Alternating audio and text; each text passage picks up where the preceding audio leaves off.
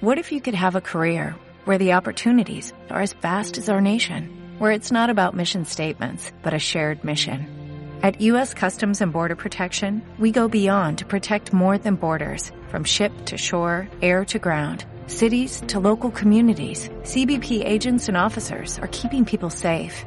Join U.S. Customs and Border Protection and go beyond for something far greater than yourself. Learn more at Oh.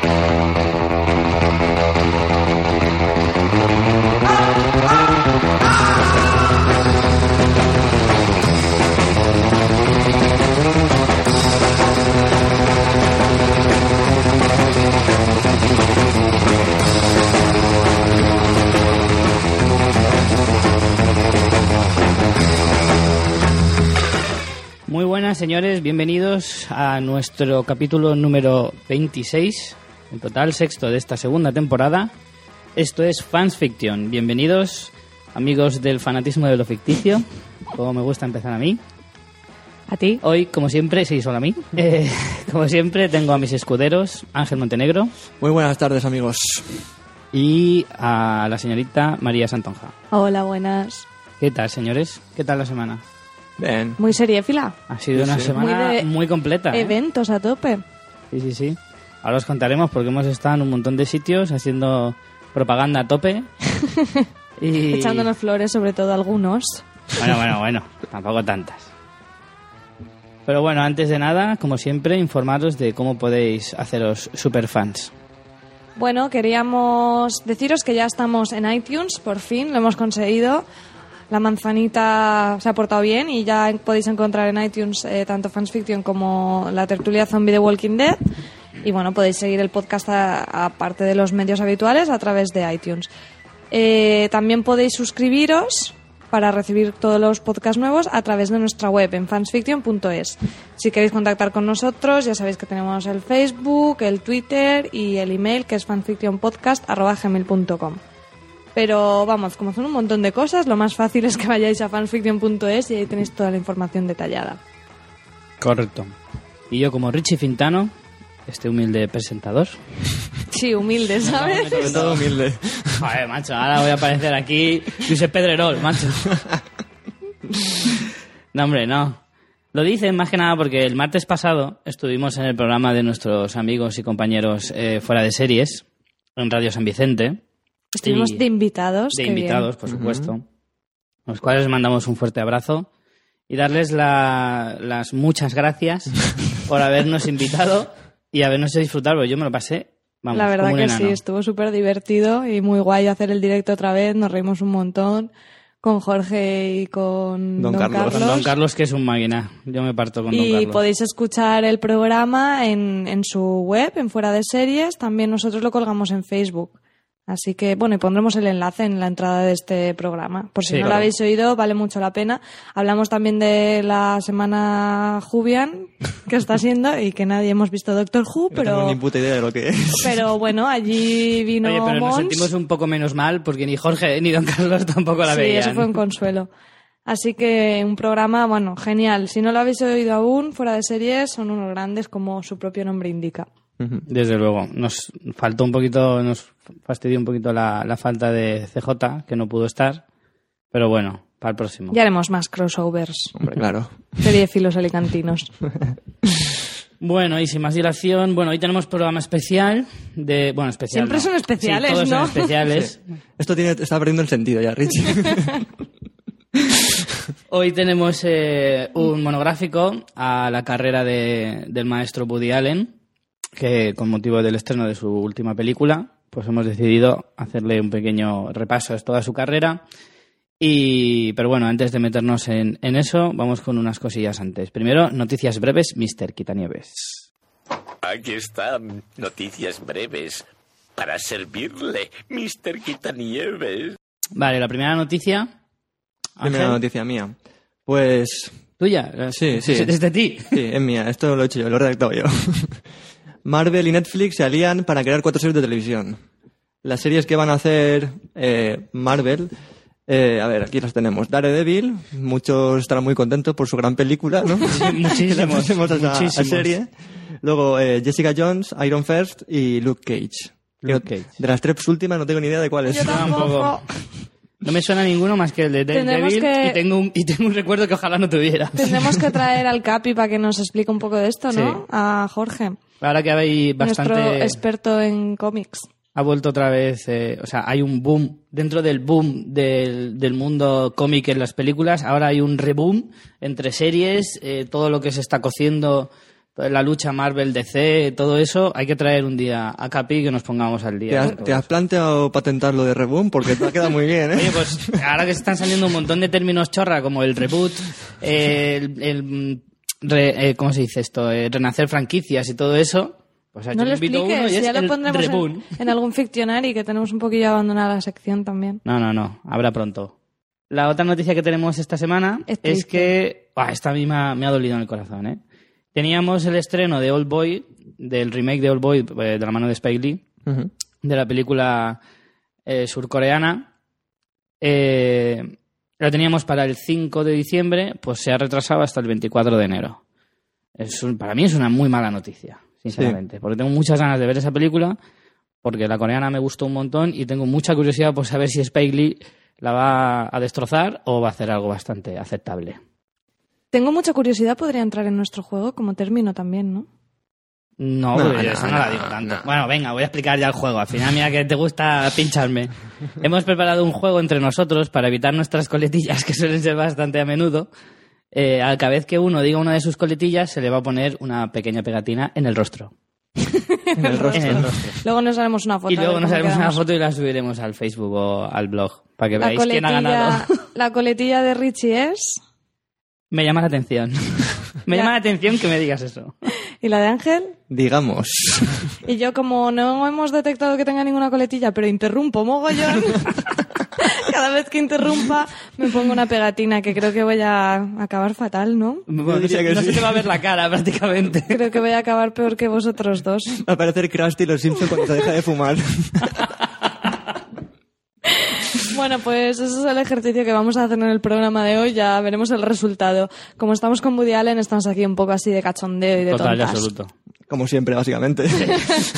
Pero como Sí, pero hoy justificado. mola más decir que lo hacemos por homenaje a, Ah, claro, a Woody claro. Allen. Bueno, bueno, vamos a seguir con, con lo que tenemos para hoy. Eh, tenemos tres críticas eh, de películas que hemos visto esta semana, empezando por... Venga, Ángel, te dejamos que te desahogues, que lo estás deseando. lo estoy deseando. está con una ansia que vamos. Y película del director danés Nicolas Winding Refn, mi amado director, que es Only God Forgives. Tengo que decir que no se pudo ver en Alicante, la distribuidora no llegó a, re- a, a poner en las salas alicantinas en toda la provincia y tuve que ir Eso a... demuestra el grado de modernismo que ha alcanzado Ángel. Que se va a Valencia. Sí, bueno, Se va a Valencia para ver una película que en Alicante no se distribuye. también fui a ver a un amigo realmente. ya, venga, venga, venga. Pero sí, sí, eh, tuve que ir a Valencia a ver la película y mereció la pena. Mereció la pena para mí, claro, porque es una, es una película que es o la odias o, o la amas. No creo que te deje indiferente. La historia... si te- Richie seguro que la odia. Seguramente. Puede ser, puede ser. Soy de esos. Eh, Only God Forgives, eh, básicamente la historia, digamos que es muy floja. Joder, otra vez he dicho, digamos. la historia es, eh, Ryan Gosling es el protagonista, y son dos hermanos que tienen un, un, un gimnasio de, Muay Thai y trafican con drogas. Es como que negocios turbios, pero muy, muy mezclado con el, con el Muay Thai. Pero realmente, lo que digo, el argumento no tiene mucho que ver. El argumento de la película es básicamente venganza. Es como un western adaptado a las calles de Bangkok. Y la película, es lo que digo, el argumento no tiene mucha fuerza, pero lo que tiene, lo que me gusta de esta película es, es la realización de, de Nicolás. Realización muy, muy buena. Nicolás, como si fuera su colega, ¿sabes? Hombre, es que decir Nicolás Winding todo el rato como que cansa, ¿sabes? Nico. Y Nico y ya está. Tengo que decir que es eh, una película dedicada a Alejandro Jodorowsky, que es un artista chileno, también... Nivel de friquismo, modernismo. No, joder. Jodorowsky. A ver, es, es, es un artista chileno que he tenido la suerte de, de, de ver dos de sus películas Y es- es- el argumento está de- como enfocado a una película de Jodorowsky que se llama Santa Sangre, que tiene que ver con mucho con la mani- manipulación de las madres hacia los hijos y ese personaje de Christine, Christine Scott Thomas, que hace un papel que te cagas, muy muy bueno. Esa actriz está muy bien. Sí, muy pues con Ryan Gosling tiene una relación muy, muy guapa. Y luego lo más importante de la película eh, es el director de fotografía, que es Larry Smith, que es muy. participó, bueno, ha hecho películas con Kubrick y la iluminación le queda como muy, muy Kubrick. eh, Está- Estás hablando de la de Only God Forgives. Sí, ¿Es el mismo que el de Drive? ¿El director de foto? no, no es el mismo. Eh, Larry Smith eh, hizo Air White Shot. O sea, todo muy oscuro. Todo muy oscuro y aparte todo tiene muchas, en plan, luces de neón, todo, o sea, la fotografía es increíble. Y luego acompaña la fotografía con la dirección del tipo este y la música de Clint Martínez y tienes una película, para mí, totalmente sensorial. O sea, es entrar en el cine, yo entré en el cine y me quedé enganchadísimo. Me quedé enganchadísimo a la sala todo el rato. ¿Te acuerdas que siempre digo que en Walking Dead meten mal las músicas? Es una mierda de, de momentos videocliperos. Pues, o sea, lo que hace este tipo con, con, con el cine es totalmente eso. Provocarte emociones con música y, y con muy, muy visual. Es una película que la puedes tachar de muy, muy, muy visual, excesivamente visual y poco argumento, pero a mí, a mí me gustó como película en general, completa. ¿Y de qué opinas tú? Nosotros no la hemos visto, o sea que tampoco podemos decir gran cosa. Hombre, pero a mí Drive me moló mucho, la verdad. Eso te mereces un comer porque no había terminado. Así que ponte uno. Quería decir... que- Quería decir que qué opinas tú de lo de que... eh, Ay, se me ha ido el nombre. De Ryan Gosling, perdón. Eh, Solo tenga 20 solo frases. tenga de- 20 frases en toda la película. Es que, eh, mira, por ejemplo, la película hace muy bien eso. Eh, hay momentos de, de narración en la que el director omite eh, diálogos y pone, y pone música. Utiliza, digamos, mierda. Como en las pelis Disney. utiliza utiliza eh, la fuerza de la música que hace Cliff Martínez con la realización que hace él para provocarte muchas más cosas que por ejemplo un diálogo. Y lo hace muy muy bien y, y me gusta mucho. O sea en Drive ya tiene poco diálogo pero en esta decir, película eh, no sé si es el estilo del propio director, pero en Drive es verdad que Ryan Gosling también Sí. tiene un diálogo bastante... O sea, no dice una frase de más de 20 palabras. Sí, sí, el personaje es pare- o sea, no es parecido, no tiene nada que ver, pero como que con ese tema de hablar o no hablar, eh, son personajes como muy interiores, digámoslo así, retraídos. Digámoslo así, digámoslo así, nos digamos, ¿qué me está pasando? Sí, sí, sí, sí que vale. Y quería, yo quería preguntar, ¿no, eh, ¿el Winding Ref este no trabajó con Matt Mikkelsen? ¿Me comentaste? ¿Puede ser? Sí, sí, sí. sí, sí, sí, muchas de Pues sus películas. Es una combinación que me mola a mí, esto lo tengo que ver. Eh, yo. en las primeras películas Matt Mikkelsen es el protagonista o coprotagonista. Y las primeras películas para mí no son tan buenas. Sobre todo porque el tío este destaca mucho por realización. Y las primeras películas la realización es muy cámara al hombro, es más... Ya, es una cosa que se nota más claro, la evolución. Claro, tiene una evolución. De hecho, esta película es lo que él siempre qui- quiso hacer, yo creo. O sea, él en Drive hace una película que el argumento es muy bueno, el person- los personajes son muy buenos y hace una película brillante, pero creo que el tipo va más por, por, por lo que decía, por hacer un cine más de sensaciones que, que de argumento. Mira, precisamente hay una película que se llama Valhalla Rising, Sí, sí, sí. que me la bajé yo. Buenísima esa ¿Te película. la bajaste? Me la bajé porque, bueno, la conseguí en un videoclub clandestino. Eh, porque, es, eh, para empezar, solo está en versión original Sí. y, y no es tan fácil de encontrar. No en todas las páginas está. Mm. Y me la bajé porque había oído algo de que era excesivamente violenta. Es- esa, él siempre... mm, Bueno, que yo- sale el prota- que el protagonista es Matt Sí, la, pel- la película está muy bien, es un rollo religioso, pero te- es lo que te digo, es muy metafórica esta película. Y sí, la violencia es realmente extrema. Y en muchas de sus películas se utiliza mucho la violencia. De hecho, hace una... O sea, es como que hace eh, secuencias violentas con una belleza increíble. No, no lo he visto con otro, con otro cine. Es muy, muy bello ese- esa violencia, es muy, una cosa muy extraña. Es precioso. ¿Y en Cannes qué pasó al final? Porque... Es- creo que abuchearon la, película. abuchearon, ¿no? Sí, creo que abuchearon la de Oliver for Kids. Sí. Por los modernos de Cannes. Imagínate. Fíjate. Esto es tan moderno que hasta los de Cannes no les gustó. Fíjate, no, yo, no, fuera de coñas, yo tengo muchas ganas de ver esta película. Y me dio muchísima rabia que no la estrenaran en Esta Alicante porque la hubiera ido a ver al cine, sí o sí. Esta película, si no la ves en cine, es muy difícil que te llegue porque depende mucho de, de meterte en ella o no, desde el principio. Sí, te la tienes que poner en casa, pero no en plan poniendo la lavadora y, y me llaman por teléfono y mirando el WhatsApp. Estas tú y las lavadoras, que a Eri siempre le ha hecho mucha gracia que... que- que Yo tengo pelis de ver planchando, series de Sí. ver planchando y cosas así. Es que, a ver, es que hacer la casa lleva mucho tiempo, Richie. Tú porque tienes la suerte de que te lo hacen aún, pero Sí, porque es que tengo servicio en casa. es por eso. Que en mi mansión con mi servicio de 22 personas. eres un señor. Bueno, la otra crítica que teníamos para hoy. Otra es peli. He matado a mi madre. Sí, eh, película del director canadiense Xavier Dolan, que ya os traje su, su película eh, Lawrence Anyways. Y es el debut, es la ópera prima de, de este director, con 19 añitos solo. Es insultante lo que hace con 19 años este gran hijo de puta, porque es un cineasta de los pies a la cabeza. Ya, ya lo dije porque hace de guion, hace dirección, hace dirección artística y en esta película también actúa. A lo mejor no tiene dinero.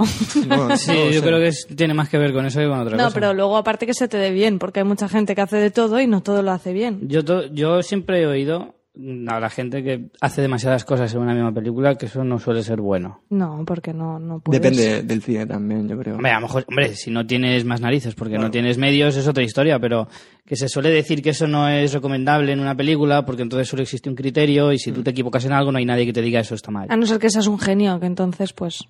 Bueno, eso también es un poco relativo. Yo creo que a este tío lo que le pasa es eso, que realmente es un tío que es un genio. Y tiene 25 años, ha hecho 5 películas y, y Tío. bastante aclamadas. Más pequeño que Por la yo. crítica. Qué asco. La última creo que la presentó en Venecia y, y creo que la, la gente A estaba mí como... ya me cae mal, ¿eh? Lo siento. No, Sí. Me, me está dando mucha rabia. Sí, sí, a mí, a mí también, me parece increíble. A eso esta se le llama envidia. Sí. Esta peli hace, bueno, el tío hace un cine eh, muy social, pero muy, muy estético, muy visual a la vez. Y va de la vida de un adolescente, básicamente. Un adolescente que tiene un odio visceral a su madre. O sea, como Con ese título, ¿quién lo diría? Sí, está muy bien porque, de hecho, la película empieza con una secuencia subjetiva del personaje del hijo, de él mismo, viendo cómo la madre come a cámara lenta y te, te mete totalmente en el asco que le da.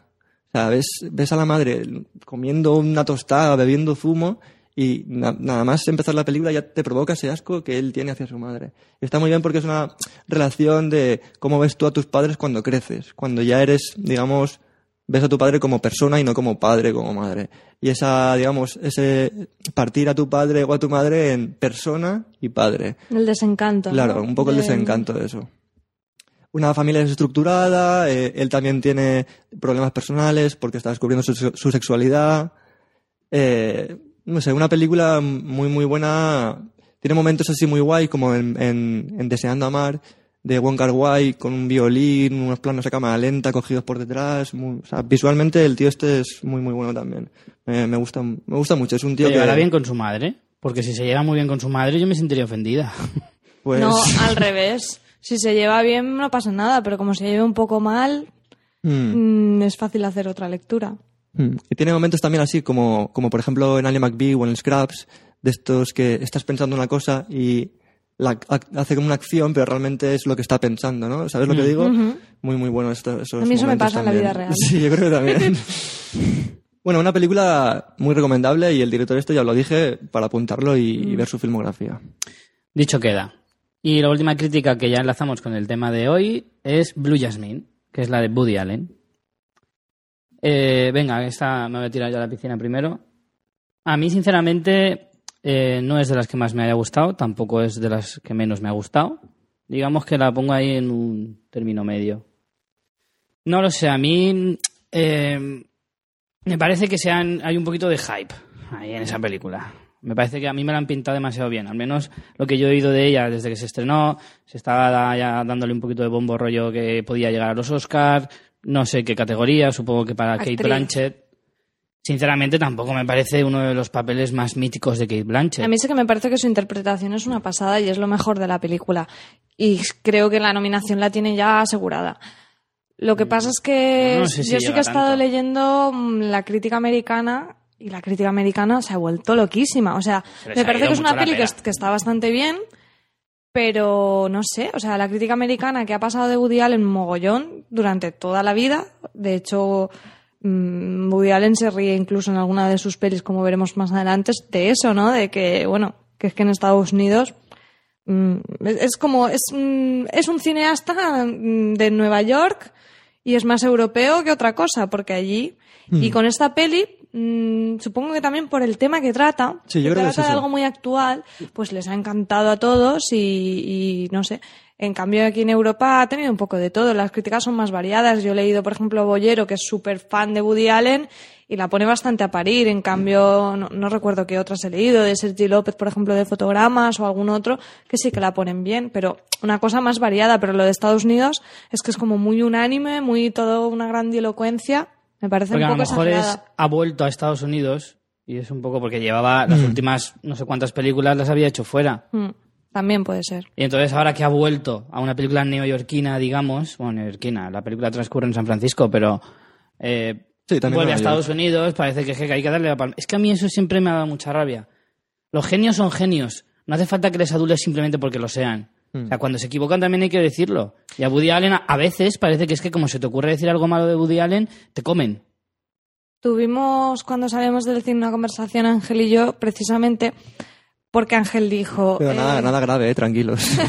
sí suena en plan tenemos que hablar Eh, estuvimos hablando y Ángel dijo bueno es que esta peli si, si no fuera de Woody Allen no se le prestaría tanta atención Pensé exactamente lo mismo sería cuando una- salí del cine. la peli un poco lo más y yo y yo dije sí pero también si no fuera de Woody Allen o sea precisamente porque es de Woody Allen también le exiges más Claro. o sea, a lo mejor es una peli que no la ves siendo de Woody Allen y no le prestas tanta atención, pero a lo mejor dices, pues está bien, no sé qué. Pero como es de Woody Allen, ya esperas que sea de la obra maestra. O Pero- sea, creo que el hecho de que sea de Woody Allen juega tanto en su contra como en su favor. Sí. No sé si se ha entendido muy Sí, bien la conversación que tuvimos, pero fue un poco eso. A mí lo que me gustó más de la película, que estoy más, más en la opinión de, de Richie, creo que es una película bastante mediocre, para él, sobre todo para él, y me gustó mucho el montaje, cómo está montada la película. Eso sí, a mí Me también gustó mucho porque hay muchas películas de Woody Allen que el montaje te saca más de la película, se te aporta menos que, que en otras. Y en esta película el montaje te, te hace muy bien que el giro de guion o esa intriga que pueda haber, que no es mucha, parece que sea más de lo que es, eh, te la descubre muy bien. No sé, me gustó, me gustó eso, destacar eso. Que sepáis que a Ángel la frente ya casi no se la ve. Cuenta un poco, Richie, de qué va Blue Jasmine, el argumento. Pues Blue Jasmine, eh, como decíamos antes, era un, es, trata un tema bastante actual, trata de una mujer mm, de muy alta posición, que resulta que su marido, a mí me recordó mucho a una cierta, cierta persona famosa de España con algún tipo de relación con la familia real. Algún tipo. ¿Es, mo- Eh, es mocito feliz? Bueno, trata de una mujer muy rica que resulta que el marido, eh, o sea, es una mujer florero y su marido es eh, un gran, eh, no sé, Hombre de negocios. sí, hombre sí. de negocios que mueve mucho dinero. Por cierto, mucho- de qué, qué bien está siempre Alec Baldwin en, Alec esos, Baldwin en es esos papeles, ¿eh? Es un maestro, Alec Baldwin. A mí me encanta. Y más, en, y más la, la vis cómica que ha sacado en los últimos años con la serie City Rock y tal, se ha visto que es un tío que, que le puede dar a lo que quiera. A mí me cae genial este hombre, la verdad, también. y creo que el papel lo borda también. Es que es un papel que es que Para él, con ¿eh? el Sí. con el físico que tiene es que ya te lo te, no sé, lo ves y Lo ya te- ya está. No me hace falta que me digas nada. Ya sé de qué personaje me estás hablando. Bueno, entonces la cuestión es que resulta que descubren que el marido era un estafador, que había robado un montón de dinero y, y al final va a la cárcel. Y, y entonces la mujer se divorcia, eh, Kate Blanchett, el personaje de, de Jasmine, se divorcia de él y tiene que empezar de cero porque se lo han quitado todo.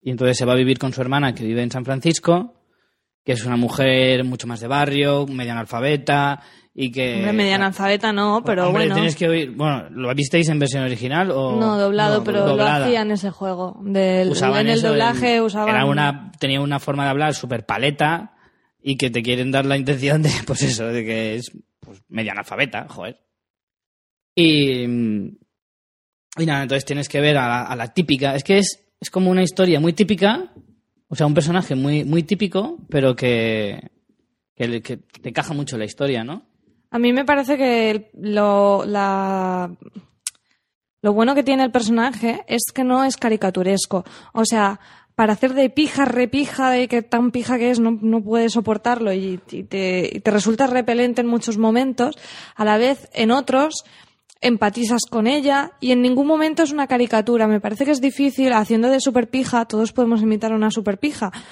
pero eh, hacerlo de una manera que sea creíble y que no sea una, pues eso, un chiste continuo, no es tan fácil. No, eso sí que y es creo que lo consigue muy bien y que lo hace de una manera como muy humana y es un personaje muy poliédrico, Hmm. que en momentos te da asco, pero en otros también la entiendes y eso eso me gustó. A mí sí que me a mí me gustó bastante la peli, no creo que sea una de las obras de arte, pero pero sí que me ha gustado bastante. Y, y luego es eso que eh, me parece que es muy peli de Woody Allen en el sentido de que es un drama humorístico. O sea, es una historia más o menos dramática, pero que tiene muy, muchos puntos de, de guion que te ríes, a ver, no te ríes a carcajada, pero que, que están bien, que tiene momentos así graciosos. A mí me, pasó una cosa viendo la película que me hizo gracia. Y es que cada vez que empezaba a caerte un poquito bien el personaje, volvía a ser repelente y es que tenía una hostia en la cara, perdón por decirlo así, pero es que daban unas ganas de darle una patada A veces el personaje, pero dices, bueno, venga, y es verdad lo que decía María, a veces la podías entender un poquito y cada vez que yo empezaba a tener un poco de empatía, volvía a soltar una perlita de las suyas y era, Dios, es que tiene un puñetazo. Y otra Pero, cosa que a mí me gustó es que eh, no te hace un person o sea, no te retrata personajes en plan buenismo, en plan los ricos son muy malos y los pobres son muy buenos, porque la hermana también tiene Sí. también es criticable mucho de las cosas que hace o sus motivaciones, o en muchos casos es igual de egoísta, porque, por ejemplo, la hermana busca novio por, porque es una insegura y se la pela a los hijos, luego se deja, a ver, no, no es que pase de los hijos, pero mm, ves una actitud como muy, no sé. La relación yo creo que con los hombres de ella y la, de Jasmine y la hermana es muy paralela, Sí. en mundos diferentes pero muy paralela. Una busca a un hombre para que la mantenga eh, con dinero y la otra busca un hombre, un hombre, un hombre, y da igual un poco como, Mm. sin, sin aspirar a, a mucho ni a, ni a nada. Bueno, vamos a entrar ya en, en los temas más eh, apremiantes del personaje de Woody Allen. Bueno, una de las eh, cosas que marcan más su estilo, sobre todo, son sus temas más recurrentes en casi todas sus historias, por no decir todas. Son cosas como el sexo. eh, a mí, sinceramente, de todas las películas que he visto de Woody Allen, no recuerdo haber visto una escena de sexo. Pero no, no sé si es tanto por escenas como porque se hable del Diálogos. sexo. No, no, ya. O sea, evidentemente, que el Match sexo Point, se habla a todas Match horas. Point hacen Pero- un intento, pero creo que no, no acaba de Bueno, no sí, la del ¿no? maizal con la lluvia. No sé demasiado, mítica. Hombre, se supone que es una escena de sexo, pero mm, recuerdo muy pocas escenas. Pero el, sexo en, en temas de conversación, incluso en las propias Sí, sí, tramas, sí. está muy, muy presente en todo. Eso sí, pero me refiero. A ver, del sexo se habla en casi todas sus películas. Sí. Siempre. Siempre sale a relucir de alguna manera o en algún contexto. Pero escenas visuales de, de sexo, Sí, yo sí, es sí. que re- recuerdo bastante Mm. Sí, ahora que lo dices. Y es que me llamó mucho la atención. ¡Toma! Por eso, viendo las películas, me acordé de eso también. Sí, sobre todo el psicoanálisis, ¿no? Ese, esa figura de un psicoanalista siempre escuchando los problemas de otra persona, incluso de él mismo. Woody Eh, Allen empezó a ir al psicoanalista con veintipocos años y tiene... ¿Cuántos tiene? 70 y largos, creo. Y, y sigue yendo toda la vida. O sea, yo creo que es como una especie, pues como el que hace yoga, ¿sabes? Va toda la vida y ya está, porque no sé si... 77 tiene. Personajes muy inseguros también. A ver, yo daría, en serio, daría dinero por un día a poder charlar con el, con el psicoanalista de Woody Allen. Imagínate eso. Una entrevista con él sería la leche. Bueno, otras cosas eh, que suele meter mucho son, bueno, el tema de las inseguridades y frustraciones que estábamos comentando, o los crímenes. Como pretexto, ¿no? Siempre. Sí. Pero es que el crimen, o sea, yo creo que siempre se desencadena por lo que hablábamos antes, ¿no? Por las inseguridades, por los traumas, incluso por el sexo, por cosas que te llevan a, a- a llevar a cabo tus impulsos más primarios en muchos casos o, o los sentimientos más, más no bajos del humano, sino más mm, no sé, primitivos, ¿no? Como, como el deseo, como la codicia, todos esos temas que siempre está ahí y como que afloran, que eso es muy del psicoanálisis también, claro. ¿no? Y que llevan a lo mejor a los personajes a, pues a eso, a, a llevar a cabo incluso crímenes.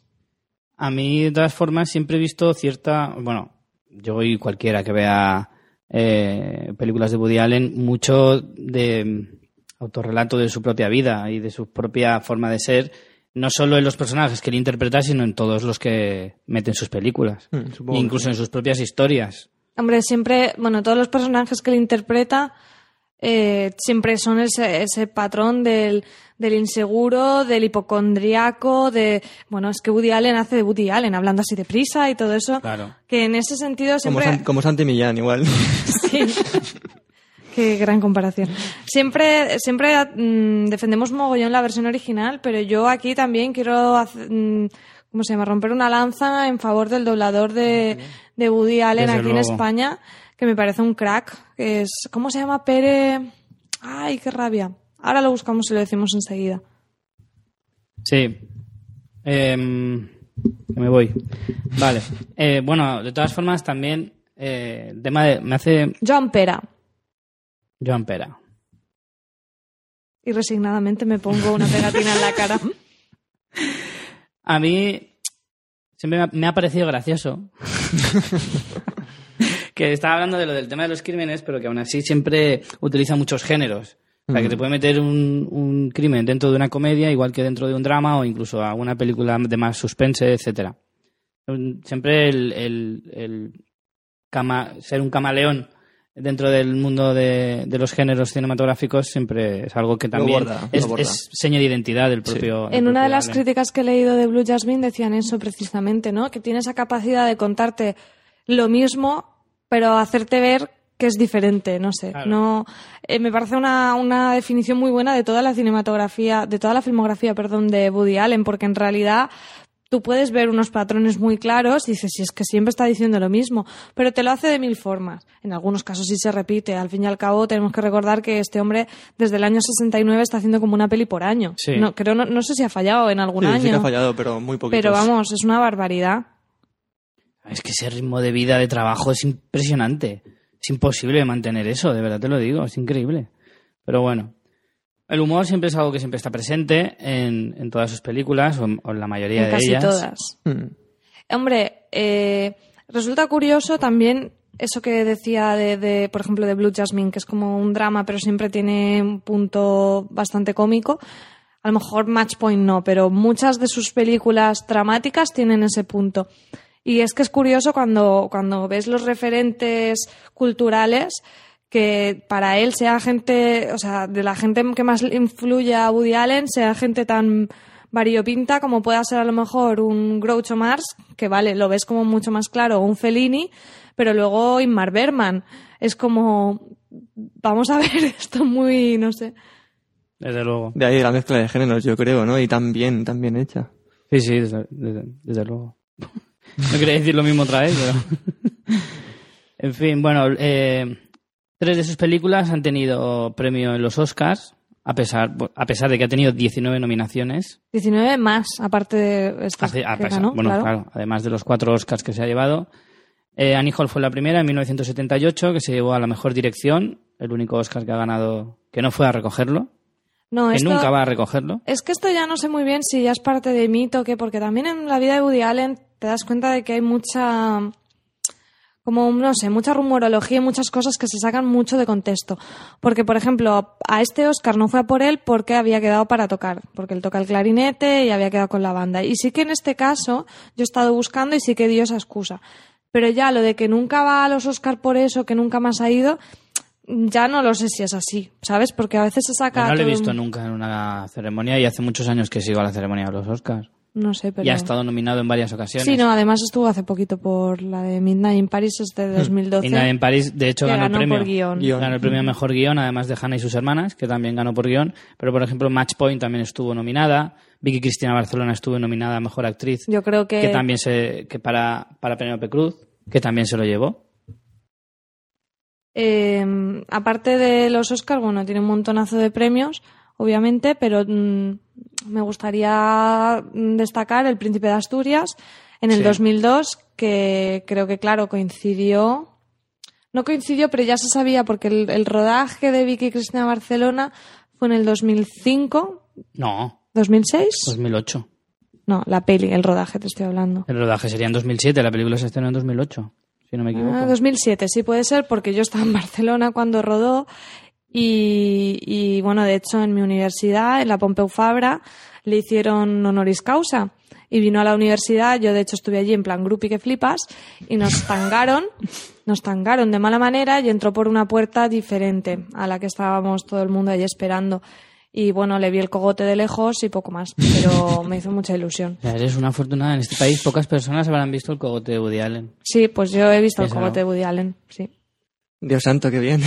También hay que decir que tiene una estatua en homenaje en Oviedo, que se la pusieron hace no... Porque no también rodó allí, allí hicieron también parte del rodaje de Vicky Cristina Barcelona. Cierto. Pero eso fue posterior. El rodaje fue después de la, de la estatua, me parece. Pues yo fíjate que pensaba que el príncipe de Asturias se lo dieron a raíz de lo de Vicky Cristina Barcelona, pero fue antes, por lo visto. No creo que por esa película le dieron principio. No, pero vamos a ver, No, pues por el pues hecho sí. de que rueda en España y, Y este tal, tipo de no cosas, sé ya sabes qué, cómo van. El sí, príncipe sí. de Asturias, mm, ¿qué quieres que te diga? Me suda la polla. No sé, no vamos a entrar Sí, aquí mira, en la estatua se la pusieron el 5 de julio de 2006. Yo creo que... mm, ¿Quitaron la de Franco que había o qué? Yo creo que él, a lo mejor por agradecimiento, también es verdad que él ha, ha declarado más de una vez que Oviedo es una ciudad que le gusta mucho de España y todo ese tipo de cosas. Y bueno, y de Vicky Cristina Barcelona, el, eh, se nos olvida decir antes, el que hizo la fotografía era Javier Aguirre Sarrobe, que es un director de fotografía brutal, o sea, ha hecho muchísimas cosas en el cine español, pero bueno, como siempre aquí nos gusta mucho fardar cuando la gente se va fuera, pues también ha hecho muchas películas, eh, The Road. por ejemplo, The Road, que me parece que la fotografía es una de las cosas más destacables. Sí. Y la última peli, la de Blue Jasmine, Sí, también la hizo Aguirre Sarrobe, pese a que sea la peli americana. Eh, Woody Allen, pues por lo visto, trabajó muy bien con él y mira, ha repetido en esta ocasión. Y más datos, pues por ejemplo, las pelis de Woody Allen tampoco son una- un gancho de la taquilla enorme. Más o menos he estado, he estado escuchando que la recaudación media es de 10 millones de dólares, que no es demasiado, o sea, mm, es media. tirando a poquísimo. Mm. Pero bueno. Y un poco lo que comentábamos, en Europa tiene muchísimo más éxito que en Estados Unidos. De hecho, me alegró un montón porque el fin de semana pasado, que fue cuando se estrenó Blue Jasmine, fue la peli más taquillera en España, lo cual me parece una muy buena noticia. Mm. Luego también eh, merece la pena destacar eh, los cuatro etapas con tres mujeres diferentes que ha tenido eh, Woody Allen. Bueno, podríamos decir, así por hacer un poco que nos gusta mucho esquematizar para entender las cosas, que, que me voy a poner una pegatina porque he interrumpido a Richie, que Woody Allen tiene cuatro etapas así más marcadas. La primera etapa podría ser la, la primera, que son las pelis más cómicas, como Bananas y, bueno, mm, la del Dormilón. esta- Toma el dinero y corre. Toma el dinero y corre la primera. Todas estas películas que son mucho más comedia, porque Woody Allen viene de... O sea, ya había trabajado en teatro, hacía chistes para incluso para terceros. Entonces es una etapa como más loca. La segunda etapa es cuando él conoce también a Diane Keaton, que se convirtió en su... Musa. En su... Sí, es que es musa prácticamente. O sea, Annie Hall Que ya... tuvo, una- tuvo relación con ella. Sí, no llegaron a casarse, pero estuvieron bastante tiempo juntos. Y de hecho, Annie Hall es que es una película que es, yo creo que es casi tanto de Diane Keaton como de, de Woody Allen y habla mucho de, Diane Keaton. Ya lo comentamos en el especial del Día de la Mujer Trabajadora, que hablamos del personaje de Annie Hall. Pero Annie Hall eh, es como Annie es como llamaba Woody Allen a- y los amigos íntimos a Diane Keaton y bueno, es una etapa que, que mm, está muy marcada por esa relación. La tercera etapa es ya con Mia Farrow, que, que fue su esposa. Con la que luego hubo la movida gorda, gorda. Sí, que luego hubo una movida que si queréis ahora contamos brevemente. Que bueno, pues tiene Hannah y sus hermanas y muchas otras películas. Luego, de hecho, Mia Farrow, desde que se separó, ha hecho poquito esta mujer, ¿eh? Sí, En realidad. Sí, sí. Y podemos ver un poco una última etapa con Scarlett Johansson, que ha trabajado ya en, uy, ya en tres o cuatro ocasiones. Yo creo que Con tres. Match Point, Scoop, Vicky y Cristina Vicky Barcelona. Y creo que ya está. No sé si en alguna más. ¿Casandras? Cassandra No. Clare no sale, ¿no? No, no, creo que ya está, ¿eh? No he hecho más. Pero bueno, sí que marca un poco la, la etapa europea, mm, como que empieza con, con Woody Allen. Scoop ahora mismo no recuerdo en, ¿Qué? en dónde, dónde está ambientada. Que esa peli fue muy olvidable. Creo que fue en Londres. Match Creo. Point era en Londres y Scoop es que ahora mismo... No tengo ni idea, yo tampoco. Yo la vi en cine, pero la, vamos, totalmente olvidable esa película. Sí, sí. A mí me gustó Scoop. Pero es una peli muy No, mí no. me parece de las peores, ni mucho menos. Sí, transcurre en Londres. ¿Ves? Empieza un poco la parte esta etapa europea. Y bueno, lo de Mia primero, Farrow... primero hizo como dos o tres eh, películas inglesas, digamos, Ujú. ambientadas en, en Inglaterra, y luego ya fue cuando salió un poquito, hizo la española, luego se fue a Francia, Italia. Lo que comentabas de Mia Farrow es, bueno, el gran escándalo de la vida de Woody Allen es que, que cuando empezó con su actual mujer, con Sean, Sean Jin, creo que se llama, siempre se dice que se casó con su hija. Esto no es así. Claro. Esto para empezar no es así. O sea, Woody Allen estuvo casado, como hemos dicho, con Mia Farrow y ellos adoptaron a dos niños. Eh, Woody, Allen tiene un hijo biológico de un matrimonio anterior. No recuerdo con quién, creo que se ha casado cuatro veces. Y con Mia Farrow te adoptó dos hijos. Pero él no, no se lió con ninguno de estos niños adoptados. Mia Farrow tenía otros dos hijos adoptados de un matrimonio anterior. Y fue con una de estas hijas adoptadas del primer matrimonio de Mia Farrow que empezó a salir Woody Allen. Escándalo, ¿por qué? Pues porque por lo visto, mm, no, yo no sé si, yo no lo recuerdo cuando fue esto, porque yo era muy pequeña, pero vamos, que prácticamente es que creo que la engañó. Entonces es muy chungo que te engañen con tu hija. Claro. Muy Sí, chungo. es como de película de Woody Allen, ¿no? Sí, de hecho Sí, creo que en, un en- poquito. de- en- Ay, hay una peli en la que es- hay un caso parecido. Según la Gracioso. Wikipedia, eh, ha estado casado con Arlene Rosen, Sí, es la con mujer. Leiser y con Sun Jin Previn. Con Mia Farrow no estuvo casado. Ah, No. vale. Bueno, pero tuvo una relación Tuvo pareja, muy- sí, tuvo una relación o sea, de 12 y con- años con Mia Farrow y con Diane Keaton de 6 años. Y los hijos que tiene son Ronan Simus Farrow, Bechet Dumaine Allen, que es adoptado, y Mansi Tio Allen, también adoptado. Esos los habrá hijo- adoptado, los ha adoptado con la con su Mia actual. Ah, no, sí, ahora tiene dos hijos con Son Jin. Bueno, el caso es que el escándalo fue por eso, porque engañó a Mia Farrow con su hija y aparte porque se llevaba 30 años. Lo cual también es muy cachondo que porque Mia Farrow estuvo con Sinatra y se llevaban 30 años. O sea que, vale, mm, tampoco te puedes que... La que Mia Farrow ha quedado como la hipócrita más grande de. A ver, de no, Estados Unidos. por lo de la edad puede, no puede criticar, pero coño, que te es engañen que con tu hija es muy chungo. Far- eh, Mia Farrow escribió un libro en el que, vamos, dijo ahí. Lo soltó, soltó mm, sapos y culebras de una manera escandalosa. Pero bueno, sigamos adelante. Sí, tampoco es lo que más nos interesa. Claro. Vamos a ver un poquito las pelis. Sí, nos vamos a meter ya un poquito en, en el repaso. Dejamos claro que no están todas las películas, porque son muchísimas, no podemos hablar de todas. Entonces hemos hecho unas pequeñas minisecciones para hablar un poco de las más destacadas. Empezamos por las que consideramos las más míticas, o de las más míticas. Como por ejemplo la película de 1969, Toma el dinero y corre. Película totalmente de comedia. Falso documental, o sea, me- ya empieza con falso documental. O sea, ese tipo de, de humor le, le interesa mucho. A mí siempre me ha gustado ese Sí. subgénero de falso documental. me Siempre parece- ha- Siempre... ¡Y! Casi cago en la base. Siempre, no sé, me ha parecido una, una buena forma de contar una, una comedia. Me, me gusta mucho. Y es eso, es la, la vida de un, de un niño sin talento en un barrio eh, un poco así, digamos, criminal, que se ve puteado por, por la gente del barrio. Y... Estamos cayendo como Sí, moscas. sí, sí, sí. Y eso, el tío no tiene talento para otra cosa y se pone a delinquir, básicamente. Y su vida va entrando y saliendo de la cárcel, delito y delito, todo más patético no puede ser.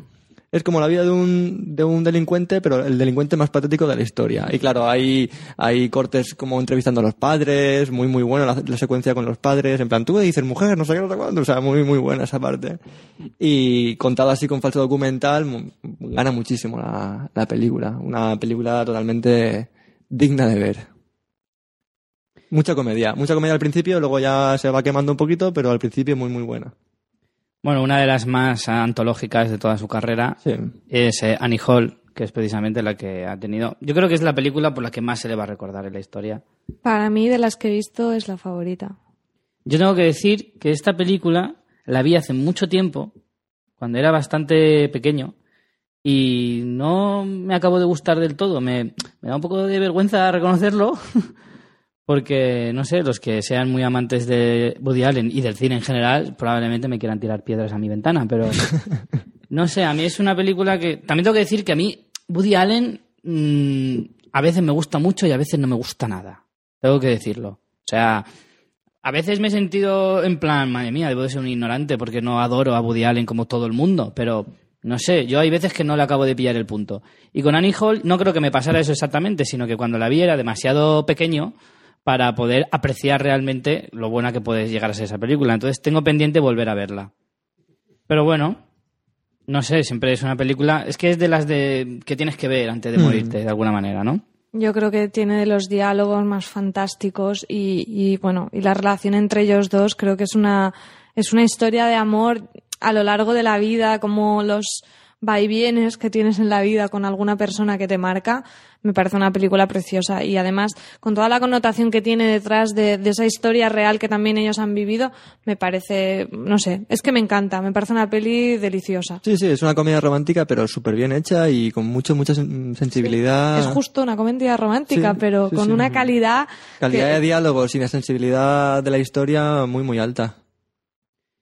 Aparte que es 100% Woody Allen. Sí. O sea, es que luego, después de esta película, eh, vinieron todas las demás. Por El, de recurso, el recurso de hablar a cámara, creo, es, mm, Sí. aquí en esta lo utiliza un momento cuando están en la, cina, en la, en la cola del cine. que Brutal sale, ese momento. que sale Marshall McLuhan, me encanta. Seguimos. Manhattan. Para María. Bueno, Manhattan es una de las pelis también más míticas de Woody Allen, sobre todo porque, como hemos dicho, una de las características es su vinculación a Nueva York. De hecho, hay incluso eh, una guía de- del Nueva York de Woody Allen, o sea, es un, director muy vinculado. Entonces, esta película es, vamos, ya su- como su propio nombre indica, un homenaje a Nueva York. Está rodada en blanco y negro y también es mm, historias como de, de amor, de enredo un poco y también con comedia, pero con puntos de drama. Sale Woody Allen también y es un personaje que, bueno, que tiene a una novia joven, a la que no quiere, luego tiene la exmujer, se enamora de otra y es un poco todo, toda esta historia. También sale Diane Keaton en esta, es de esta etapa que os comentábamos y, bueno, grandes interpretaciones como por ejemplo la de Meryl Streep. Es otra de las películas también más recordadas como Annie Hall por, su, por sus diálogos, son muy míticos y sus escenas. La, la portada, el cartel de Manhattan, que se ve el puente de, creo que es el puente de Brooklyn, es, es un em- emblema ya de la, de la historia del cine. Correcto. Continuamos. Eh, Desmontando a Harry, de 1997. Para mí esta es una de las películas que más me han gustado de, de Woody Allen. Si no la que más. Yo totalmente de acuerdo contigo. De hecho, eh, la vi eh, hace tres o cuatro días, no la había visto la película, me la puse para, para comentarla aquí el programa y totalmente, totalmente me parece una película redondísima de eso que hablábamos, de esa mezcla de géneros. Narrativamente también se luce muchísimo porque la historia va de un novelista. Es como si fuera, yo cuando lo estaba viendo recordaba como si estuviera viendo un Bukowski, ¿no? Que cuenta su, su vida a través de un alter ego, pero súper encantador, ¿no? Con aspecto de Woody Allen, ¿sabes? Un fucker con aspecto de Woody Allen. Y, y me recordaba, pues eso, también mm, vimos como el otro día hablamos de Metacine, la película Adaptation tiene ese tipo de narrativa. Es él que escribe las novelas y en esas novelas cuenta su vida y luego esas, nove- esas novelas las lleva a sketch dentro de la película, cambiando su personaje por, otro, por actores. Y tiene pues el recurso que siempre utiliza él, hablar con esos personajes que son ficticios y hacerse una, digamos, conversación de, de consigo mismo. Momentos de diálogos brutales. Me, me parece un... A mí me parece de las mejores comedias. De las de mejores, de a mí el trozo de... Muy surrealista, Sí. pero a, a la vez muy divertida. Y el trozo de Robin Williams me encantó. Es que Robin Williams es que es un maestro. Es que no, no hay nada que haga mal de ese hombre. Otra curiosidad, ahora que dices lo de Robin Williams, es que Woody Allen, eh, nos lo dijo Jorge en, en el programa que estuvimos en Fuera de Series, él paga el, no sé si será el mínimo, pero vamos que paga un, un tope a los actores independientemente de que sean grandes estrellas, porque mm, para empezar, si no, no podría hacer una película al año porque no podría levantar esos presupuestos y cualquier actor estaría muriendo y matando por salir una peli de Woody Allen. Entonces los actores y las grandes estrellas bajan su caché para salir en una película de Woody Allen y no cobran lo que cobran, vamos, ni de lejos, lo que cobran habitualmente. Claro. Bien, seguimos eh, con Hannah y sus hermanas Hannah de y sus hermanas. 1986. Esta la he visto hoy y la verdad que me ha gustado mucho. Es eh, también es de la peli por la que se llevó el Oscar. Bueno, quiero decir que cuando hemos dicho los Oscars son los Oscars a Woody Allen, no a las películas. Muchos actores han ganado por Ah, claro, sus claro. interpretaciones. Por ejemplo, en, en esta misma, en Hannah y sus hermanas, se llevó tres Oscars, aparte del de guion que hemos dicho que se llevó el propio Allen, se llevó el mejor actor secundario Michael Caine y actriz secundaria también es, eh, ¿cómo es el nombre? Diane Waste, no sé pronunciarlo, Waste. Entonces, esta historia eh, a mí me llamó mucho la atención, Richie, el título, ¿no? ¿Por qué se llama Hannah y sus hermanas cuando en realidad es una peli muy coral en que, de hecho, está montada como. tiene intertítulos y va montando como las escenas en. en como en pequeñas historias, ¿no? Capítulos. Que tienen, sí, son capítulos que en el fondo tienen como una pequeña historia en sí misma, están bastante cerrados y en cada uno de ellos el protagonista es, uno y incluso en voz en off muchas veces vemos sus pensamientos. Entonces tenemos a Hannah, a sus dos hermanas, están los padres, que estos sí que son unos secundarios, el ex marido de Hannah, el marido de Hannah y bueno, el marido de Hannah, por ejemplo, Michael Caine, estos al principio está enamorado de una de las hermanas. Y en estas pequeñas escenas vemos, bueno, pues un poco todas estas distintas personalidades. Otro, otra vez unos diálogos grandiosos. Woody Allen hace el típico papel de Woody Allen, muy, muy marcado, de super hipocondríaco, mm, loquísimo. Y, bueno, se llama Hannah y sus hermanas porque en realidad vemos que el, centro de toda esa familia es este personaje de Hannah, que es nuevamente Mia Farrow. A mí la verdad que me ha gustado muchísimo esta película. Pensaba, no sé por qué, tenía la idea de que era un drama y era una película densa, no sé por qué, y para nada. Es una película que está fantástica. También imprescindible. Y otra de las que cierra el círculo de las más míticas es Días de Radio de 1987. Trata sobre en el Brooklyn de los años 40, un niño judío aficionado a la radio vive divertidas aventuras y anécdotas junto a su familia y gente del barrio. Un bonito y nostálgico homenaje al medio de comunicación. Supongo que no se habrá notado nada que he leído la sinopsis, ¿verdad? Nada. No, parecía Dani Martín actuando, tranquilo. Claro, claro. Quiero decir, esto lo he dicho todo de cabeza, ¿vale? Porque aunque no he visto la película. no, desgraciadamente no hemos podido ver todas las que nos hubiera gustado ver para el especial de Woody Allen, pero esta era una de las que teníamos en la lista y merece la pena nombrarla por lo menos. Vale, de aquí nos vamos a, a la sección de las más raritas, las que pensamos que son las películas un poco más. eh, que Sí. se escapan un poquito al conocimiento Que el, humano. que el pretexto son ya comidas de olla. Empezamos por Celic, de 1983. Me encanta. Sí, otra vez utiliza el falso documental. Falso documental para contar una historia de un tipo. Es que esta es, es que, que es solo muy escuchar- surrealista. Es que es totalmente. Esta la tengo yo en DVD. Indescriptible. Esta te la dejo. es un, tío- un tipo, eh, Leonard Selig, que es Woody Allen, que eh, tiene, las, tiene la sensación de nunca encajar, ¿no? De, de- de- de que no pertenece a ningún grupo, de que la gente a lo mejor no, no, no quiera su, su amistad, digamos, y el tío tiene la capacidad de tiene capacidad de, transform- de transformarse tanto físicamente como mentalmente para agradar a las personas con las que está. O sea, el pretexto es genial. Y luego la forma de contarlo con el falso documental, haciéndole pruebas, otra vez el psicoanálisis. Pero eh, es que es como que está con un ruso y empieza a hablar en ruso y a hacerse ruso. Sí. O está con un judío y se hace judío. Cosas así. Es que no, no es que te imagines que se, que se hace en plan gemelo, sino más absurdo aún, sí, ¿sabes? es como un camaleón, como- o sea, básicamente como un camaleón. El hombre camaleón. Es muy divertida. La verdad es que. Es que Woody Allen tiene cada cosa, macho. Es que puedes encontrar ahí de todo. Seguimos. La Rosa Púrpura del Cairo, en 1985. Esta película también es muy entrañable, tiene la curiosidad de que está ambientada en los años 30. Entonces, el personaje protagonista es Cecilia, que bueno, pues tiene una realidad un poco así chunguilla, es una camarera y tal. Y tiene pues el típico marido vagueras de estos que nos imaginamos todos, ¿no? Con, con la camiseta interior blanca churretones de aceite. Pues en ese plan. Mm, Mostaza. Entonces ella. Típico americano. Sí, o ketchup. Entonces ella siempre se va, todas las tardes se va al cine a ver una película de estas súper románticas de la época con el héroe. Y bueno, un día, es que no sé si contarlo, pero bueno, se conoce bastante, aunque sea spoiler. Lo ponía en la sinopsis Es que de sí, Film Affinity, así que pues se puede decir. Bueno, pues un día que ella va casi a diario a ver esta misma película del típico héroe, el héroe eh, desde la pantalla empieza a hablarle y decir, ¿estás siempre aquí? Que, mm, ¿sabes? Se dirige directamente a ella y sale de la pantalla para, pues, para estar con ella, para ayudarla y vive una historia como de amor. Y es pues eso, o sea, es una peli tan de, de cinéfilo, de que tu personaje favorito y del que estás eh, platónicamente enamorado de la pantalla se dirija a ti y salga de la pantalla, me parece, no sé, tan, tan... Tiene ese punto tan infantil y tan bonito esta historia que es, es muy bonita, es una película muy chula también. Eso me pasaba a mí de joven viendo la de Schwarzenegger, la del último gran héroe, que va un sí, poco de sí. lo mismo.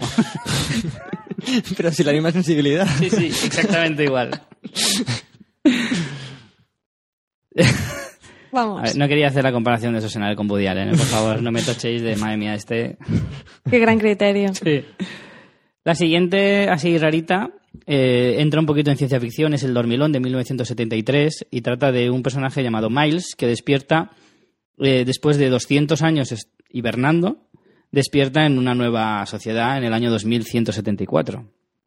Entonces, eh, creo que también se es, creo que es comedia también. Sí, ¿no? yo creo que es como una como si fuera una novela eh, con un pretexto de, de George Orwell, así muy, muy ciencia ficción, ¿no? De Gran Hermano, pero totalmente cogida con, con pinzas de comedia ahí a tope. Claro. El orgasmatrón. Sí, sí. Y, y bueno, se supone que la sociedad está regida en la, la América de esa época, futurista, Mm. está regida por un régimen policial y, y que ha coartado mucho las libertades de la gente y entonces tiene que... eh, Sí, el absurdo del control del Claro. gobierno y todo eso. entonces, dentro de ese contexto, imagínate lo que puede Claro, ser Woody muchos sketches así muy surrealistas. Total. Y bueno, seguimos. La siguiente subsección son las más cómicas, las que consideramos que tienen una comedia más, más extrema. Como por ejemplo Bananas, de 1971. Bananas es otra de las míticas, de las primeras de Woody Allen, y bueno, en esta lo que se parodia es un poco el régimen de Fidel Castro en Cuba, con una república que se llama San Marcos, en la que el, el nuevo líder pues hace propuestas como que de repente el idioma oficial sea el sueco, que ahora la gente, los que tengan 16 años y medio, a partir de ahora tendrán 17 y cosas así. O, o, eh, a partir de ahora todo el mundo se tendrá que cambiar la ropa interior cada hora y media. Y claro, la ropa interior se tendrá que llevar por fuera porque tendremos que comprobarlo. Y así, una comedia, comedia, comedia de la primera etapa de Woody Allen muy divertida. Seguimos. La última noche de Boris Grushenko, de 1975. También de humor y parodia, como decía María, en este caso de, de las guerras napoleónicas del siglo XIX. Rusia y, bueno, Napoleón se enfrentan y él es un personaje eh, pues muy típico de Woody Allen, patético que no encaja donde va, donde va, digamos, a suceder la acción, que es una guerra. Vale, entonces él se siente fuera de, de todo el tema de, de guerra y habla mucho de todo eso. ¿Por qué? ¿Por qué están las guerras? Del porqué de las guerras. Yo no me estoy viendo la cara, pero la gente que... Es que ver, ver a Ángel, súper serio, con toda la cara llena de pegatinas, en serio, es que eso es para verlo. Pues eso, una parodia con muchos diálogos sobre qué, qué sentido tienen las guerras, mucho también con la religión, la ciencia.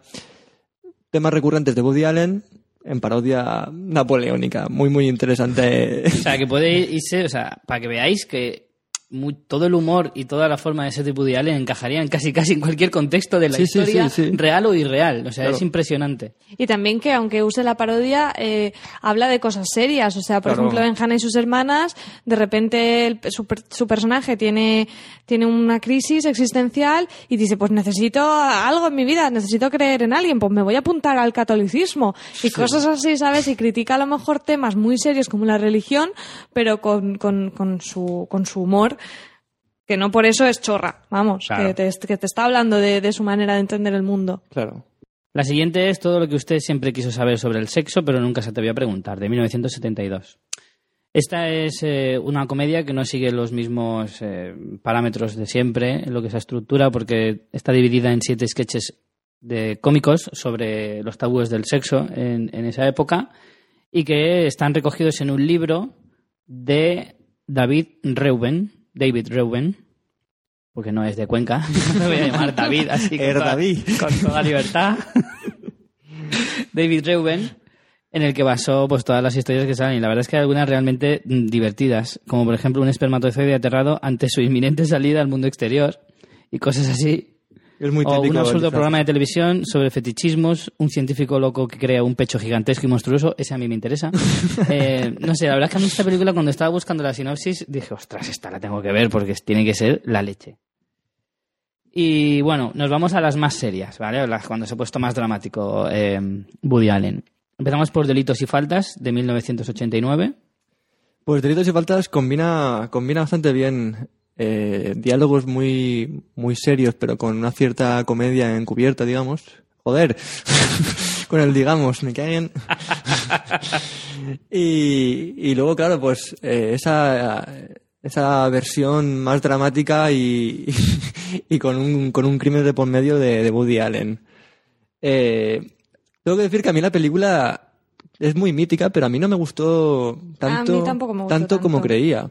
O sea, me da la sensación de que, claro, te mete muy bien en el personaje, porque es un personaje que comete una infidelidad y tiene que eh, decidir cómo acaba esa infidelidad, y lo que hace es decidir eh, matar a su amante para salvar su matrimonio y su prestigio, porque es un tío de clase alta.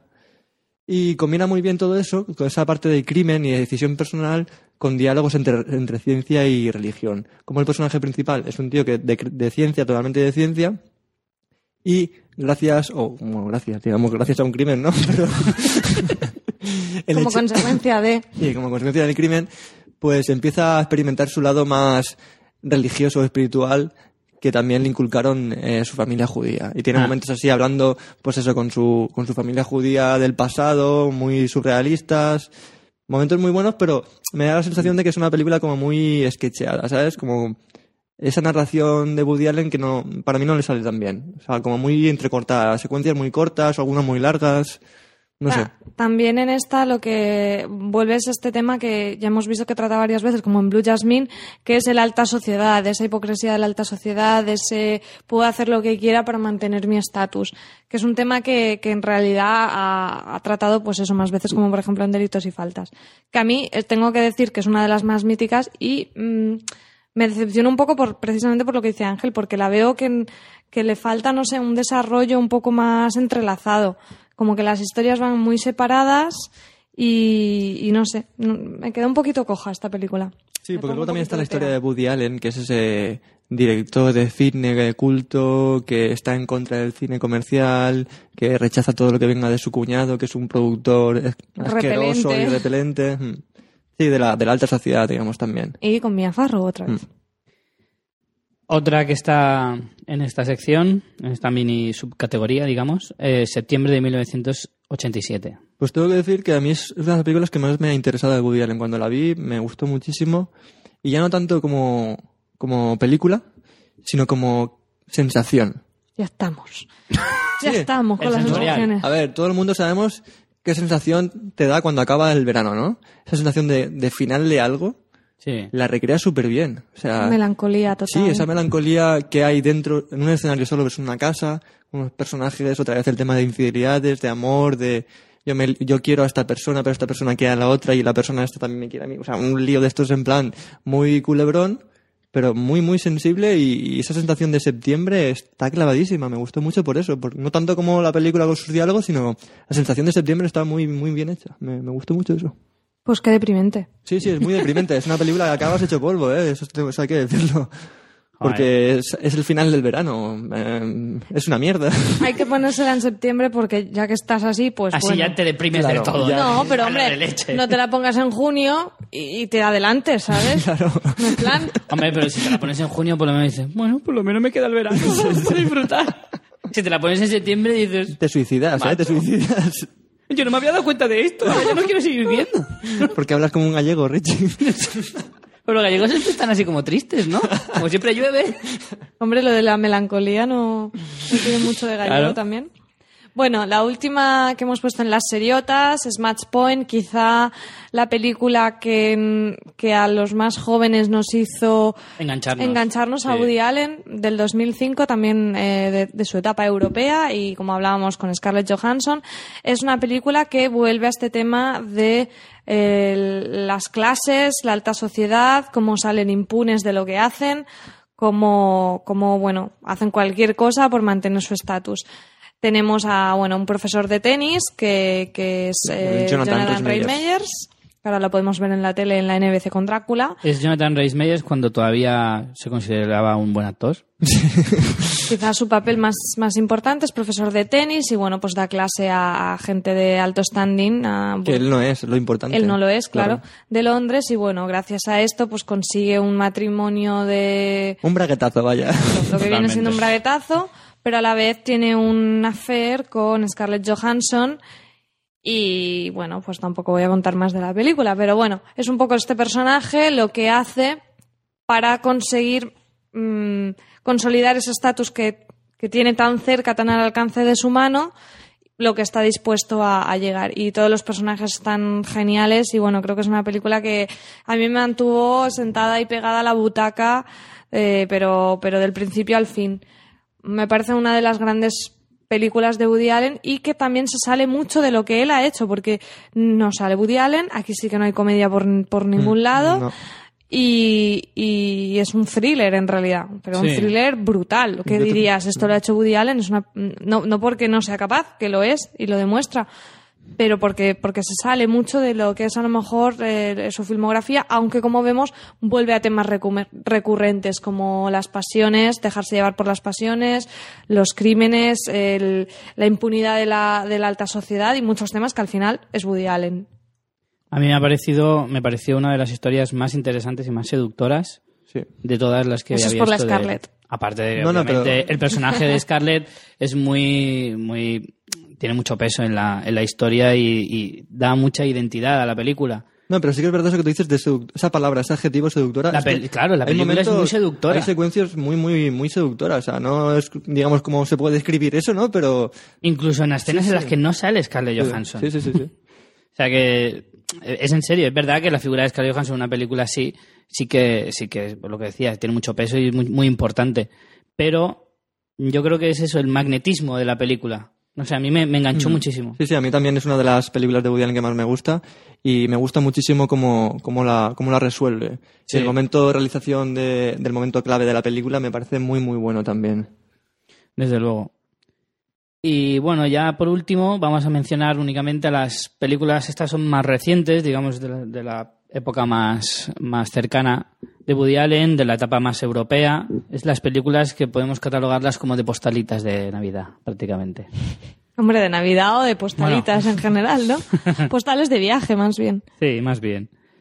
Eh, la primera es Vicky Cristina Barcelona, del año 2008. A mí yo creo que esta es de las películas que menos me han gustado de Woody Allen, sinceramente. A mí también. Yo me no la he- gustó mucho Penélope Cruz, aunque no creo que se mereciera el Oscar en esa película, también te lo digo.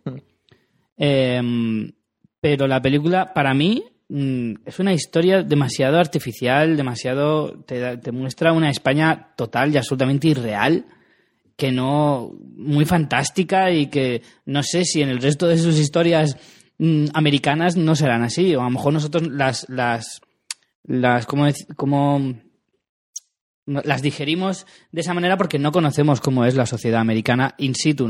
Solo nos pasamos en las, en las películas que vemos de eso, pero al yo ver eso en una película que, entre comillas, habla de una España que puedo entender que digas, no, es una España que está a otro nivel, la España artística y todo eso, buah, lo que tú quieras, pero yo eso no me lo creo. Yo eso en España no lo veo. Ya, ya no es eso, es que, a ver, mm, pones el nombre, eh, el- esta categoría que hemos llamado las postalitas, eh, pones el nombre de la ciudad en el título incluso, ¿no? Entonces esperas un retrato de una ciudad que no ves para nada. Yo he tenido la suerte, porque creo que es una suerte, de haber vivido en Barcelona y creo que Barcelona aquí no pinta nada. O sea, esa historia no veo Barcelona, pero ninguna Barcelona. Claro no. Está claro que yo, mm, la Barcelona que, no, que conozco, no es la de la alta sociedad, pero aún así me parece tan, tan distante no sé, yo he estado en Nueva York y sí que puedo reconocer el Nueva York en las pelis de Woody Allen y, y- y seguro que es un Nueva York totalmente idealizado, porque lo es, porque esas calles tan bonitas para pasear que no hay nadie, eso es más mentira que vamos. Claro. Pero, pero ves una esencia. Aquí creo que es que no tiene esencia para nada. Es una peli menor totalmente. Pones Vicky Cristina Badajoz y te lo crees igual. Me dices, claro, pues los ricos de Badajoz tampoco sé cómo son, por lo tanto, te da igual, porque es verdad, no hace retrato de la, de la ciudad en ningún caso, en ningún momento de la película. No sé, aparte me sobró muchísimo la voz en off, muchísimo. Eh, una musiquita que estuvo sonando toda la película que parecía más un tono de móvil de alguno que estaba en el cine que de la propia es película. verdad, era muy molesta. Era muy irritante, me pareció, no sé, Sí, no, no es la acertó con palabra, nada. es una película irritante. Irritante. Es una película irritante. Sí que es cierto que la fotografía era impresionante. Eso sí que es verdad. Si la analizas totalmente al margen de la película, me, pare- me gustó un montón. Pero creo que fue lo único. Eso y Penélope. No me gusta ni Scarlett, que ya es... ¡uh! ¿Estamos locos o qué? Ya ves. Y Javier Bardem, un puñetazo a la cara que tenía en la película. Por Dios, no me gustó nada. Seguimos. Eh, Midnight in Paris, de 2011. Yo, de estas últimas películas de Woody Allen, creo que es la más destacable, la que se puede destacar con, con, no sé, con más facilidad. Es una película que se apoya mucho en grandes personajes de la historia, porque va de un escritor que es norteamericano que viaja a París y hace viajes en el tiempo, viaja, viaja a los años 20 y se apoya mucho en grandes personajes de la historia, como puede ser en plan Picasso, sale Hemingway, sale Dalí, o sea, salen en plan eh, artistas muy reconocidos. Y, pero es una película muy, muy bonita, no sé, a mí me, me gustó mucho. Me, me pareció con diálogos interesantes, incluso la historia del propio personaje eh, vagando por las calles de, Pa- de París él solo, tiene como, no sé, su momento así, digamos, romántico con la ciudad. Y, y me gustó también, lo que me mola es que es Owen Wilson haciendo de Woody Allen. No, no jorobes. Quiero decir, del personaje de Woody Allen que él siempre lo hace, pues Owen Wilson lo clava. O sea, es el, el típico actor perfecto para hacer de- del personaje de Woody Allen típico. Y yo creo que la película esta recrea muy bien esa frase de cualquier tiempo pasado fue mejor. Sí. Es, eh, siempre pensamos que la- las anteriores épocas a la nuestra todo era, no sé, mucho más mágico. Es, Yo esa- tengo una esa teoría y es nostalgia. que el cerebro humano elimina lo malo y siempre se queda con lo bueno. Sí, y menos Porque mal. eso, ese, ese sentimiento que siempre está permanente, ese de cualquier tiempo pasado fue mejor, siempre es, es muy raro. eh, Se pasan épocas muy malas en la vida y parece ser que, ea, alegría. Sí, incluso, Yeah. incluso la, la historia romántica que sucede entre épocas, porque hay un romance con, hostia, ¿cómo se llama? Marion Cotillard, que me encanta esa actriz. Ah. Tiene, tiene una mirada pff, brutal. Rebuzna. Puedo hacer onotopa- onomatopeyas mucho más desagradables, pero... No, no, mejor no.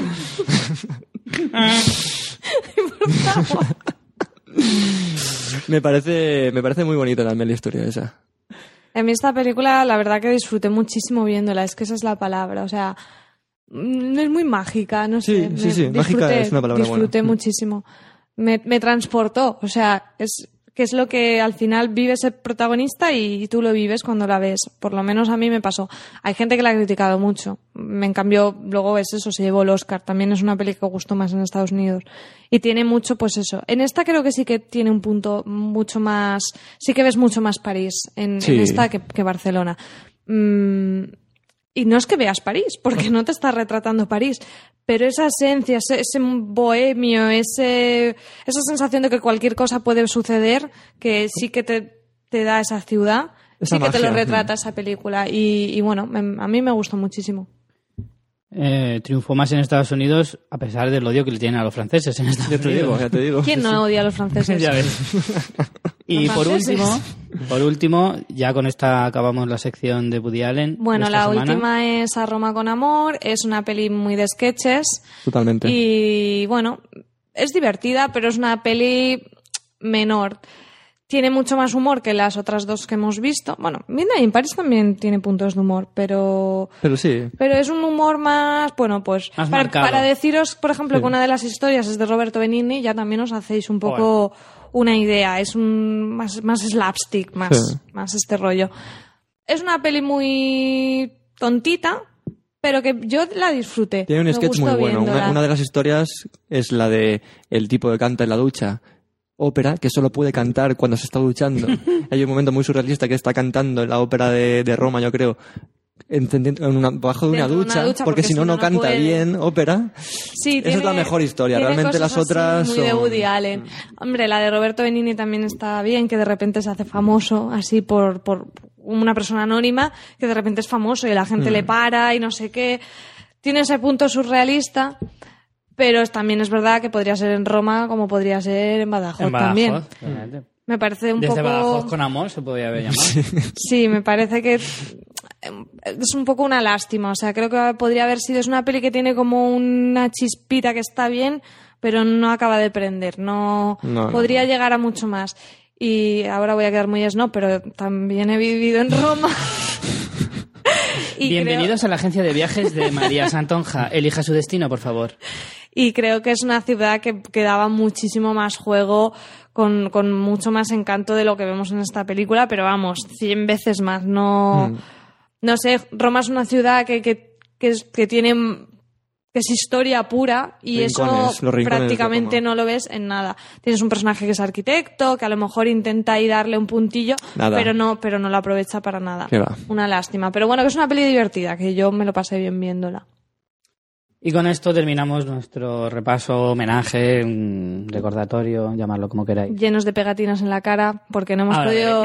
Uno más que otro. ¿eh? interrumpir y hacer coletillas y todo esto. Yo os hago el ejercicio ahora de que todo lo que habéis escuchado, imaginároslo con, con las caras que vais a ver en el blog.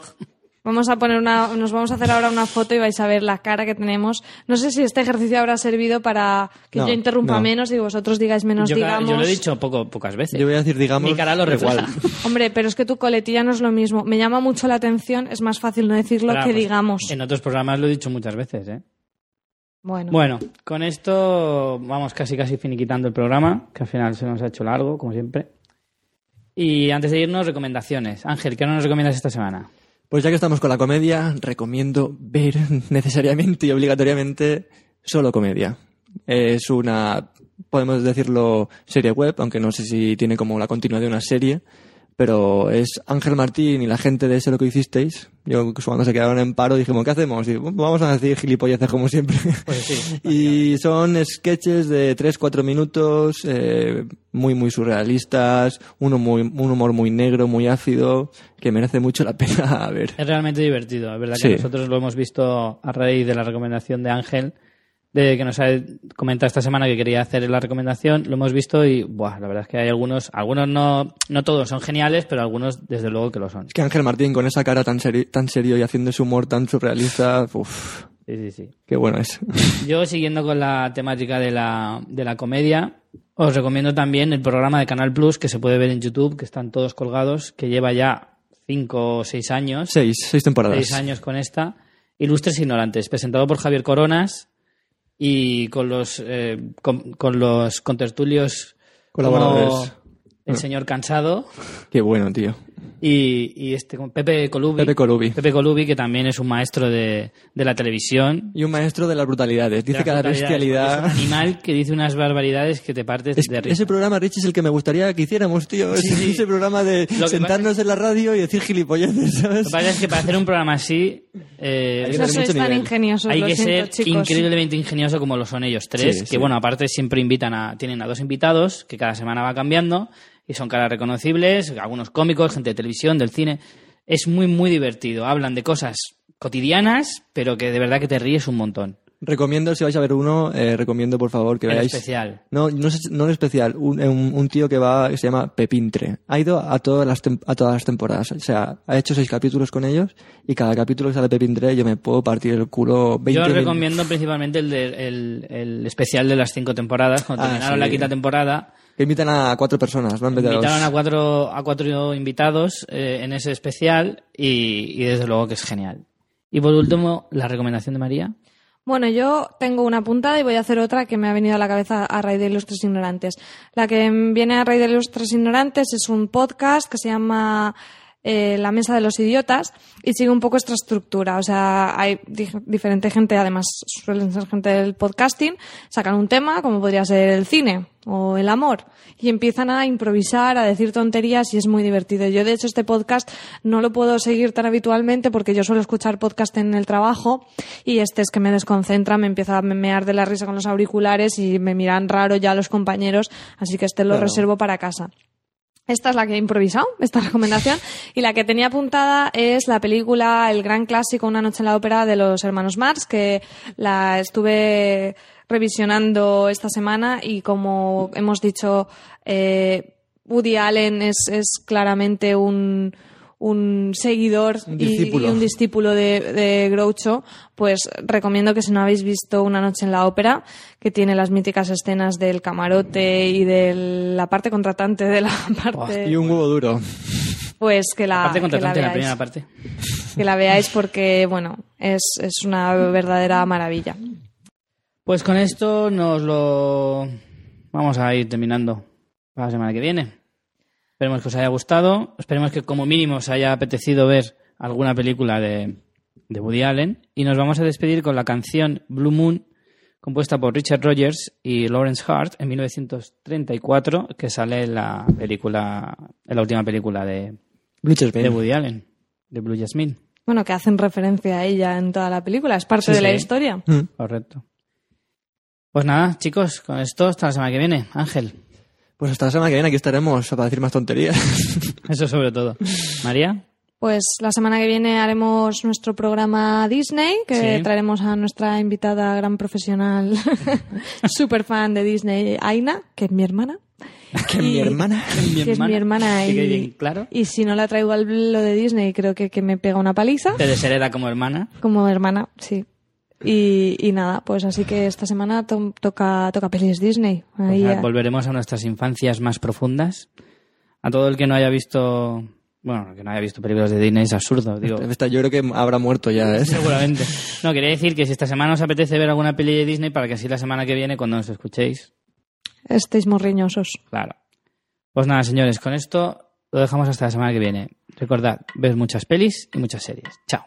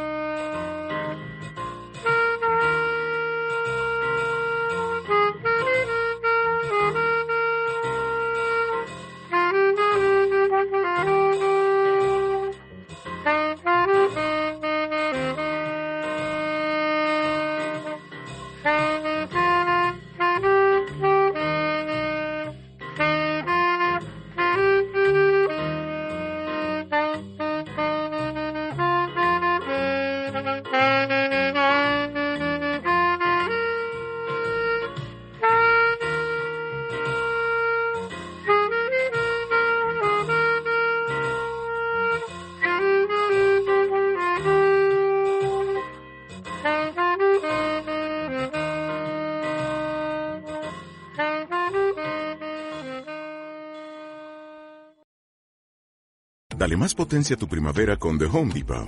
Obtén una potencia similar a la de la gasolina para podar, recortar y soplar con el sistema OnePlus de 18 voltios de Ryobi desde solo 89 dólares. Potencia para podar un tercio de un acre con una carga. Potencia para recortar el césped que dura hasta dos horas. Y fuerza de soplado de 110 millas por hora. Todo con una batería intercambiable. Llévate el sistema inalámbrico OnePlus de 18 voltios de Ryobi. Solo en The Home Depot. Haces más. Logras más.